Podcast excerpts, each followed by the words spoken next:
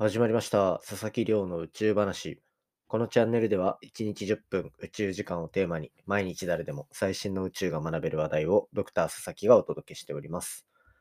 ということで、早速今日の本題紹介いたします。今日の本題は、昨日、一昨日に引き続き2021年を振り返る宇宙ニュースというところで、今日、明日は天文学に関する振り返りをしていきたいと思っております。で、今回紹介するのは特に2トピックあって、一つが太陽系以外の惑星を見つけようっていう研究。そしてもう一つは地球に存在する水。これの起源に迫る研究。これ特にハヤブサとかですね。なんかそういったところから、まあ今後、結局天文学が最終的に目指していくところって、こう私たち人類がどこから来てどこへ向かってるかとか、どうやってこの地球っていう環境が出来上がったのかとか、そういったところがまあ重要になってくるので、まあそのあたりに迫る研究が2021年っていうのは結構多かったんじゃないかなと思うんですね。なのでそのあたりを今日はがっつりとお話ししていけたらなと思っております。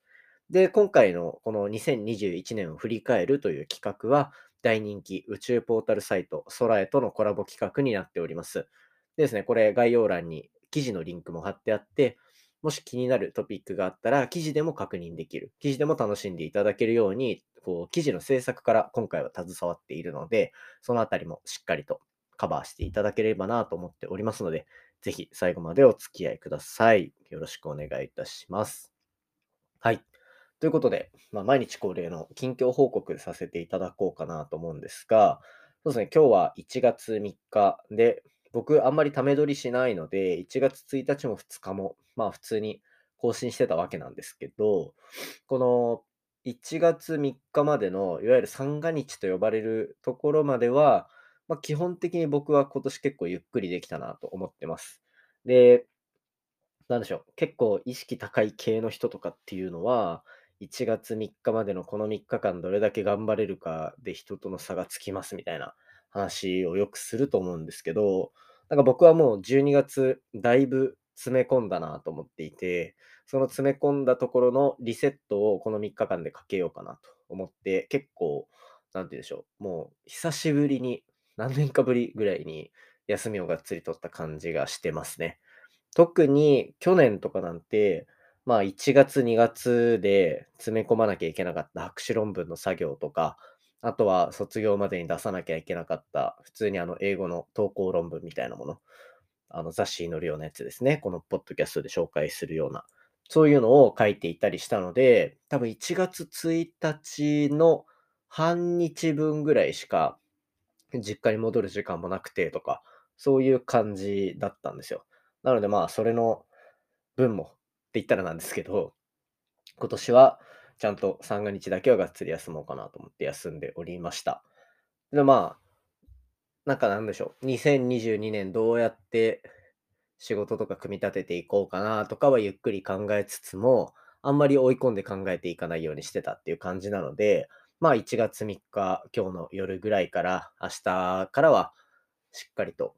また全力で取り組んでいこうかなと思ってます。で、まあ2022年の抱負という感じで言うと、まあ、僕、そのポッドキャストの目標は12月31の回で話したので置いといて、なんかもっと時間の効率化をさせたりとか、あとはいろんな仕事させてもらうものの、あの、なんか価値をどんどん上げていこうかなと。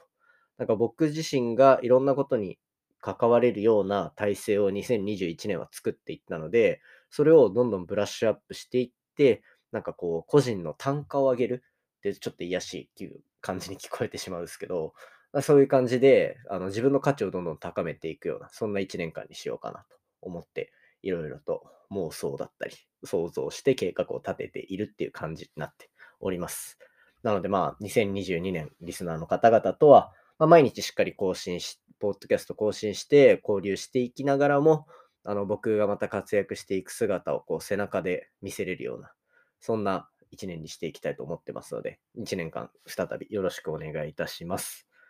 はい。ということで、なんか昨日ちょっと、昨日の配信若干鼻声だったかなと思うんですけど、今日はなんとか若干鼻水出ますけど、頑張ってやってますという感じで、本題に入っていこうかなと思います。今日の本題は、2021年の宇宙ニュースを振り返ろうというところで、天文に関する、まあ、トピックを2つ紹介していこうと思ってます。で、1つが太陽系以外の惑星のお話。で、もう1つが地球にあるような水に関するお話ですね。で、まあ、結局この2つって何がしたいかっていうと、私たちがいるこの地球っていうのが、まあ、珍しいものなのかどうなのか。で、もしじゃあ似たような星とかもいくつかあるんであれば、私たちがいるこの地球っていうのは、どういうふうに今の状態まで来て、こう生命が豊富にいるような星になったのか。で、また、他の星見れば、この後、こういう星がどういう末路をたどるのか、なんていうとこまで分かったりするんですね。で、それのキーになったりするのが水だというところで、まあ、2021年のこう宇宙開発っていうのは、そういったなんか人類の歴史とか、あとはそういった未来予想みたいなところも含めで、なんか宇宙の研究っていうのがガッと進んだんじゃないかなというふうに思える1年でした。で、まずじゃあ1つ目のトピックで、太陽系以外の惑星ってどういうのがあるんだろうみたいな研究結果のお話ですね。で、これは今までって人間ってだいたい4800個以上の太陽系以外の惑星を見つけてるんですよ。惑星って、まあ地球もそうですね。真ん中に恒星っていう自分で光る星があって、私たちで言うと太陽ですね。で、その周りを回っている自ら光るわけではないこう岩石の塊だったり、ガスの塊だったりっていうような星のことを惑星と言ってますが、これを太陽系以外で見つけていくっていう研究が加速していきました。で、そんな中で4800、まあ本当に5000近くの太陽系以外の惑星っていうのがどんどん見つかってきている状況になっております。で、そんな中で結構面白い研究っていうのがいくつか出てきていて、例えば、七夕の織姫っていうじゃないですか。あの、こと座のベガですね。これはまあ多分小学校とかでもやるから、なんとなく聞いたことがある方の方が多いんじゃないかなと思うんですけど、そのベガの周りにこう回っている惑星があるんじゃないかっていうような、まだ確実視はされ、確定されていないものの、なんかそういうのがあるんじゃないかっていうような研究結果が、まあ、出ていたりだとか、あとは超短周期惑星っていう、もう本当に真ん中の星の周りをぐるぐる回るスピードがえげつないスピードのものっていうのいいんですね。例えば、まあ、惑星にとっての、まあ、地球だと太陽の周り回る、一周回るのがいわゆる1年だわけなんですけど、その1年が地球の1日よりも短い。つまり本当に20時数十時間で真ん中の星の周りをぐるっと一周してしまうような星っていうのが、まあ、見つかったりっていうのがありました。で、これが、まあ、こうヘラクレス座の星の方の方向にあって、地球からの距離はだいたい855光年先とかなんですね。まあそんなところに見つかっていて、そういうふうにものすごくなんか、なんて言うんでしょう。地球とは性質が異なる星っていうのも結構見つかってきているっていう状況があったりします。で、あとは、まあ、地球に似た星もたくさん見つかってはいるんですけど、他だと、あとは、私たちが住むこの天の川銀河の中で基本的には他の惑星っていうのは見つかるんですね。私たちって天の川銀河っていう銀河の中にいて、つまり同じグループの中でこう太陽系以外の惑星を見つけるっていう研究があったりするんですけど、これじゃなくてもっと別の銀河、良犬座っていう、まあ、星座の方向にある、だいたい距離で言うと3000万光年先。3000万光年先ですね。3000万光年先にある銀河の中になんとこれ惑星を見つけたんじゃないかなんていうところの研究結果が出ていたりします。で、これって今までずっと同じ銀河の中にしかこう星っていうのは見つけ、惑星っていうのは見つけられてなかったんですけど、それを超えて見つけられるような技術が出てきたっていうところは非常に重要なポイントかなと思っていて、こういう研究手法がどんどん出てくると、単純に、まあ、私たちがいるこの天の川銀河の中だけで話を進めると、なんか偏った意見ばっかりになっちゃうけど、他の惑星まで、他の銀河か、他の銀河まで広がって惑星ってこういうもんなんだろうねっていう実験がどんどん進んでいくと、これからまた地球自体の解明とかにもつながっていく非常に面白い研究になりそうだなというところです。